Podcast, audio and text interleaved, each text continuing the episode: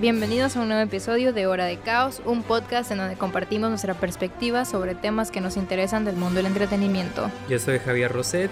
Y yo soy Mar Flores. Y en el episodio de hoy hablaremos de la serie del MCU Loki. So, Loki. It happened. What a ride. Ajá. What a ride, dude. O sea, la verdad es que Loki es un personaje, en mi opinión, de los más amados de todo el MCU. O sea, no hay persona que no quiera a Loki.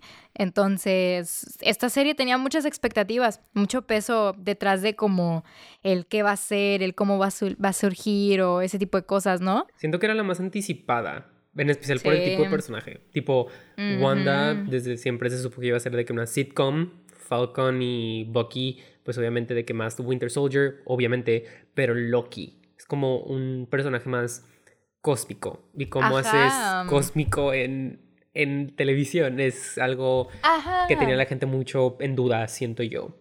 Además, o sea, Loki, tipo, si te pones a pensarlo, es el personaje con el que más tiempo hemos estado desde ah, que empezó todo el MCU. O sea, está ahí desde tipo Thor, desde Avengers y pues, o sea, Wanda y a Bucky. bueno, de hecho, a Bucky lo conocemos antes, pero no le teníamos como que el apego todavía hasta como que, empezaron a, el mismo a salir.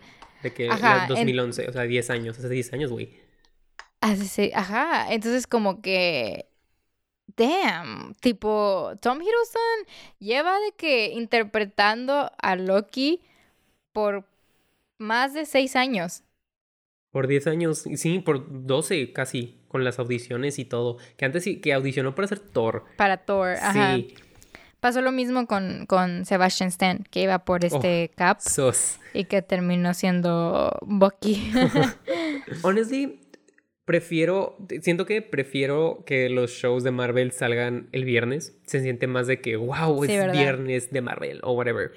Pero pues ya lo van a cambiar todos los miércoles y siento que es, hace que se sienta un mm. poco menos climático, de que climático, pues sí, se siente un poco menos climático que los demás. Ajá. Siento que sí, de hecho, va a llegar de que el siguiente miércoles que va a venir de que otro episodio de Loki o algo así, como que siento que uno acabó, no sé. Claro, va a haber una segunda temporada, ¿no? Buena sorpresa que este es el primero que va a tener otra temporada. Eso sí fue, fue como que, wow. O sea, Loki will return en Season 2 y es como que, güey, ¿cómo la van a situar? O sea... Sí. De que lo que se viene... muchas películas entre. Ajá, lo que se viene, o sea, del, MCU y de las películas, o sea, son películas tipo fuertes, quiero pensar yo en términos de trama y como lo que pueda suceder, o sea, no sabemos realmente cómo qué va a suceder, pero pues sabemos que como ya vamos a empezar a jugar con el multiverso y todo ese pedo, pues es como que dices de que, güey, ¿qué va a pasar en Loki 2? O sea, van a tener de que o sea, van a, van a retomarlo desde ese punto, lo van a retomar desde qué parte, o de que, what the fuck. sí, porque de que pues ya se está reportando que Loki va a salir de que en Doctor Strange, así que obviamente la temporada 2 no va a ser como directo del cliffhanger súper intensísimo que quedó, pero aún así de que estoy intrigado de qué sucede, porque todas las series de Marvel han sido como miniseries y esta tiene como ese planteamiento de que al final se resuelve entre comillas el conflicto pero aún así, pues otra temporada, cuál sea el planteamiento, no sé, es un misterio. Pero aún así me gustó ver un chingo de Loki. Porque a mí, en lo personal, yo ya estaba harto de Loki. Opinión controversial. Oh. Cuando se murió en Infinity War fue como que, ok, gracias. De que ya, tuvo su final, tuvo todo chido, ya, lo explotaron lo suficiente. Luego supe que iba a haber una serie y fue como que, ah, otra de Loki, otra.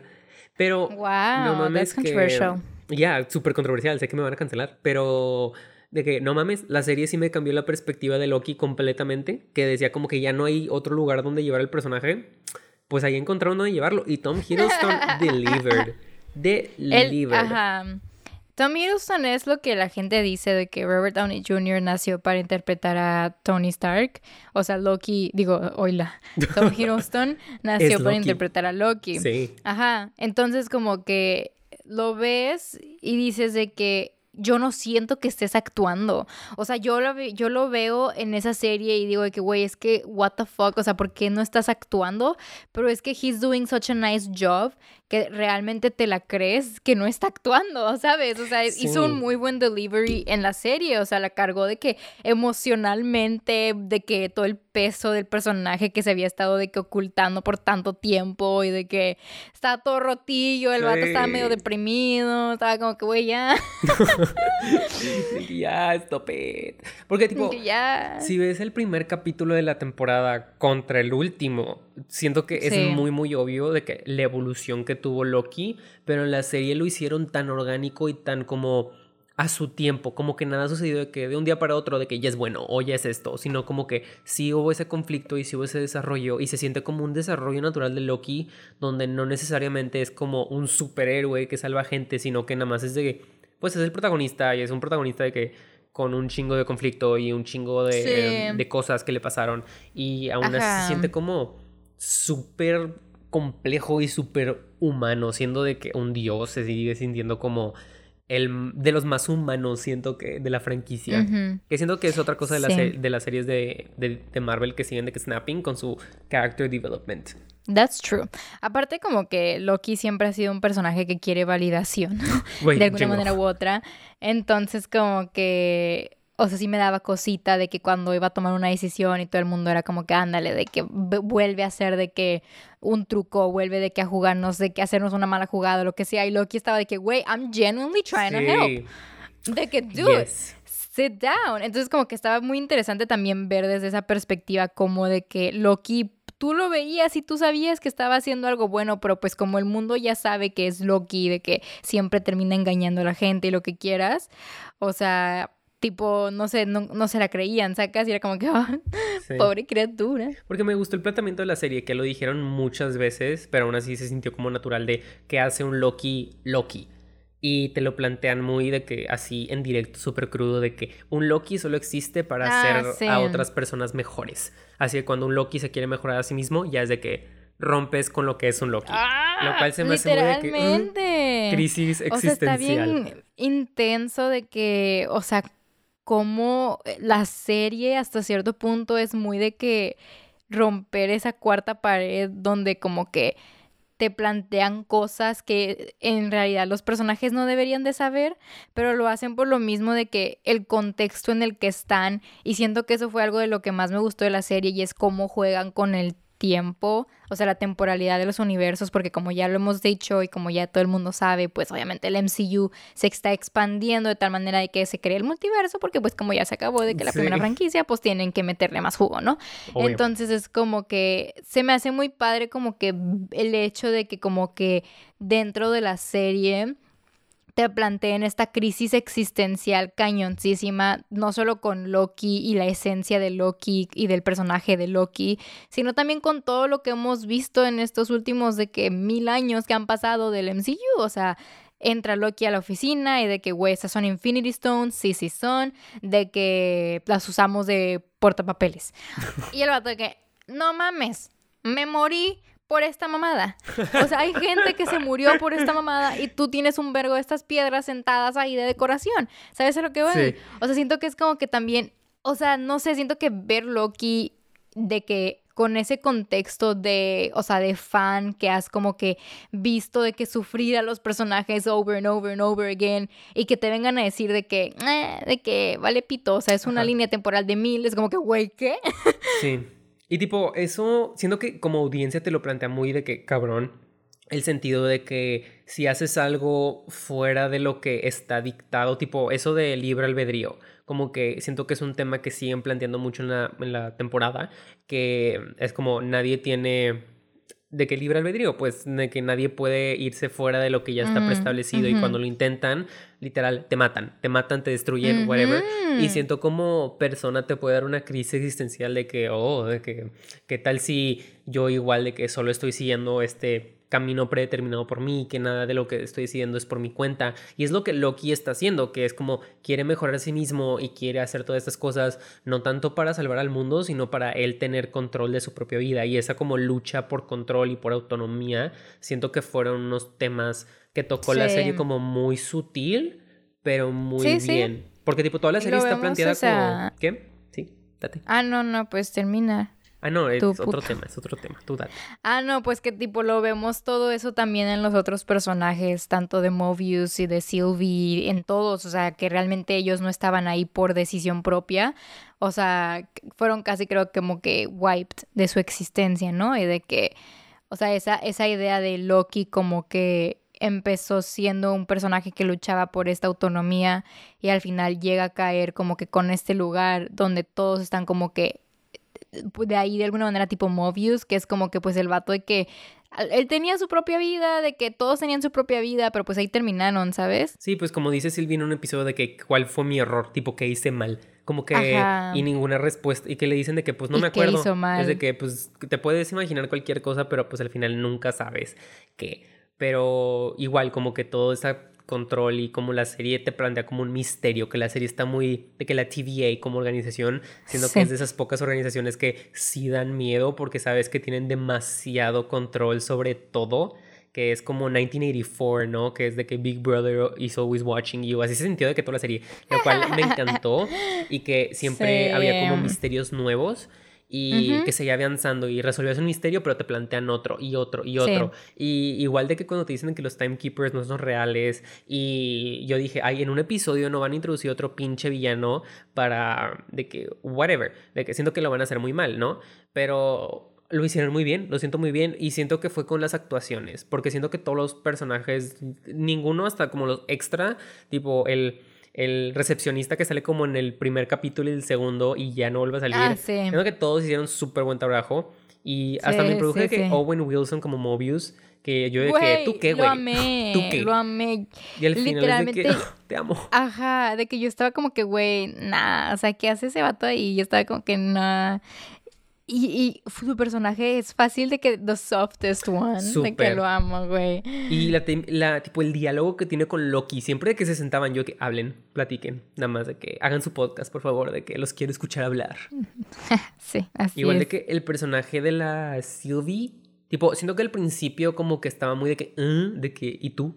¿Tú qué? Mm, Pero ya de que como que lentamente, pues me empezó a caer mejor y me empezó a caer bien y todo. Y su relación súper morbosa, extraña con Loki, me daba un chingo de risa. Porque es de que el nivel de narcisismo para enamorarte de ti mismo y destruir de que casi el universo nada más por... Porque de la nada te gustaste. No sé, se me hizo de que un concepto muy Sí, güey, no, no raro. entendí de que espero que lo hayan hecho de que con esa intención y no de que por juntarlos, güey, porque fue muy extraño, o sea, yo estaba como que, que ¿qué? Ajá, tipo yo quería que se quedaran como besties y ya. Ajá, tipo, ajá. Tipo Loki Sí. y Mobius for life. Loki Mobius, güey, ¿cómo se llama el ship name? Lovius, Mo love you, Moki. uh, porque se aman. Because they love each other. They love you so much. sí, yo también decía como que, ay, güey, estos dos, que ese final me dolió. sí. Me dolió de que niveles de que astrofísicos. O sea, Sí. yo estaba como que, no, Mobius reconoce a tu hombre. a tu amado, por favor. Tipo, Ajá. porque, ajá, de que esta relación la plantean desde un principio como muy de que tranqui, pero luego ya va evolucionando y como que se sintió muy natural para seis episodios. Se sintió que todo tomó su tiempo y todo quedó. Porque pues como sabemos en esta serie es mucho cambió por el COVID, por la pandemia y todo eso que cambió, pero esta fue la serie que la sentí menos afectada o mínimo narrativamente, que no fue como cosas donde ay, claramente hicieron esto por la pandemia, que no los permitía hacer esto y esto y Sí, esto. Porque aquí como que plantearon muchas cosas al principio y pues, ajá, tirándole un poco de caca a, los- a las otras series, como que sí, they stuck the landing. Como que todas las revelaciones y todos los grandes momentos fue como que, oh, no mames, que hasta gaspié. Cuando empezaron a matar de que a Mobius y a Loki y los borraron y yo dije, o sea, Sylvie va a ser la protagonista ahora, ¿qué pedo? Yo sí me la creí y yo gaspié y yo de que, "¡Ah! no mames, no mames. Sí, y eso sí los otros shows no hicieron. Ajá, bueno, yo creo que en ese aspecto de que yo al final del día siento que sí el show que disfruté más fue el de Falcon and the Winter Soldier. Siento que era más mi estilo, pero sí reconozco que el de Loki está m- 10 veces mejor construido. Tanto, o sea, narrativamente como lógicamente. Y, y sí, lo que decías de que tenía muy buenos plot twists y tenía muy buenos como momentitos que tú decías de que, oh, this is cool, o sea, te, te entretenían, sacas, era como que, Sí. wow, ¿qué está pasando? Y se sentía como una película al final del día, ¿sabes? Sí, tipo, los efectos, tipo, no mames. Tipo, los efectos pensé Ajá. que estaba viendo una pinche película. ¿Cuánto habrá costado la serie? No sé, pero se siente expensive as fuck. Y pues igual la fotografía de cómo la cámara se movía y hacía como truquillos a veces, se me hacía de que muy cool, como que sí. Sí. Esta fue como la gran serie. Y pues obviamente con lo que pasa al final, que al final dijeron de que no, esta serie sí es esencial, de que...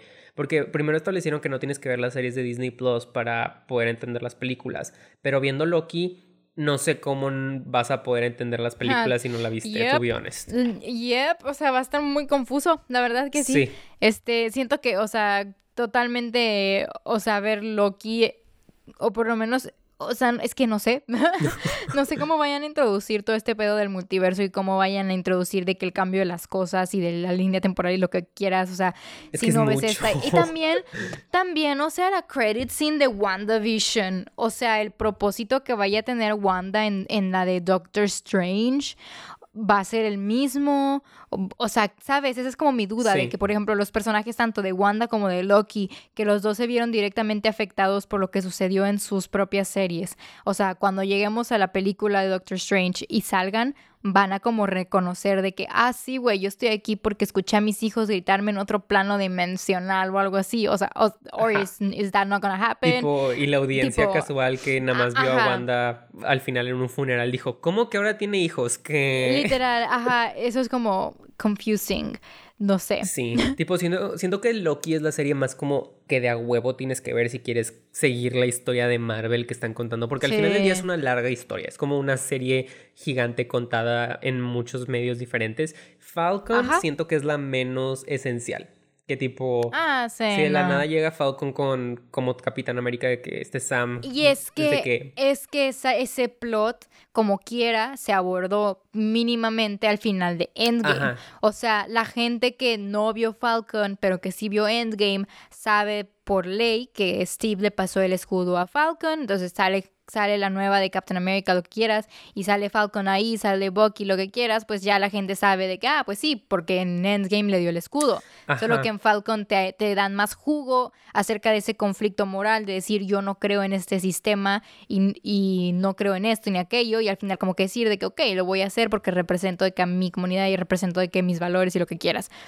Which is good, pero tampoco es esencial a, la- a las películas. Ajá, y siento que también por eso Loki se nota un chingo la producción que le metieron, el diseño de arte, todas las locaciones que consiguieron, los vestuarios, todo, todo, todo, todo Sí, está como, hecho, sí. como fácil pudo ser una película y estoy súper agradecido que haya sido una serie porque el desarrollo que le pudieron dar en esas seis horas siento que se ve. Sí. Y si, digamos, si eres alguien casual que quiere entrar en las películas y te dicen solo tienes que ver Loki, siento que no vas a salir para nada decepcionada de, de verla. Como que va a ser de que, oh, no mames, fue como ver una película, pero en seis horas. Y siento que Sí. hasta el pacing de cómo va avanzando la serie es de que, ok, cada capítulo tiene sus tres arcos, pero en sí la temporada tiene sus tres arcos también y termina en un cliffhanger súper... Porque eso le voy a dar la Sí. serie. La se- de que, digamos, la de Wanda siento que fue la más intensa de que con todo lo que introdujo.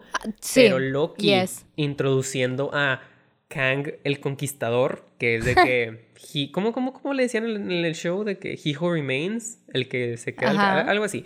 Bueno, Sí, algo así. eh, el, de, el personaje de Jonathan Mayers, que Sí, he sí. snaps en Lovecraft Country, por si no han visto esa serie. Pero bueno, que introdujeran ese personaje Loki fue como que, no mames. Güey, de No que... mames. Porque no sé si conoces el personaje, pero prácticamente es de que Thanos por mil, Ajá. que viaja en el tiempo. Que viaje en el tiempo. ajá. Amamos. Y tipo, el personaje se, ya confirmado, pues va a salir en Ant-Man and the Wasp. What the fuck. Uh. Pero, tipo, que tengas que ver Loki para entender Ant-Man también se me hace como una Wow. decisión curiosa. Pero me agrada que también se hayan arriesgado introduciendo elementos como el multiverso que ahorita decías que realmente van a impactar las películas como, como nunca antes. Que finalmente siente que las series y las películas están 100% conectadas. Sí, güey. También en la de Spider-Man, o sea, cuando salga, también, pues es esencial ver Loki.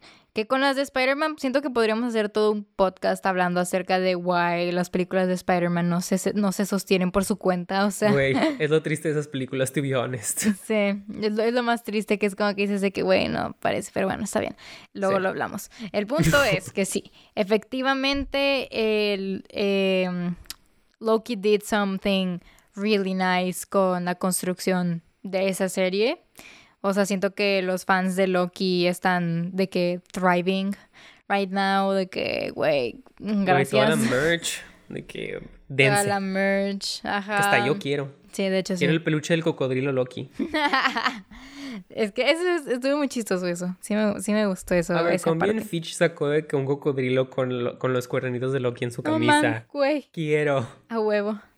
¿Cuántos Loki cocodrilos le das a la serie? Uh, ok. um, yo sí, creo que en el Letterboxd le puse cuatro Loki cocodrilos de cinco, así que me voy a quedar con esa calificación. ¿Tú? Yo creo que también le pondría cuatro. O sea, este pues, era disfrutable. Me gusta ver a Tom Hiddleston. Disfruto ver a Tom Hiddleston. No, Me aburrido. Ajá. Muy bien em, escrita. Y el final, la verdad que el final, el final compró la serie. O sea, si no es, sí, se lo llevó. Sí. O sea, siento que el final. Ajá, de que si el final hubiera estado pitero, bye. Pero el principio, la mitad, el final, todo estuvo con madre. Tipo, el episodio donde se quedan atrapados en un planeta, siento que es el más como lentón de toda Sí. la temporada, que es como el 3. Pero aún así, toda la serie, snaps. Y esa fue su hora de caos. Esperemos les haya gustado el episodio y se suscriban. Recuerden seguirnos en nuestras redes sociales, at hora de caos. Los esperamos la siguiente semana con un capítulo titulado El Burn Book, la evolución de un drama adolescente.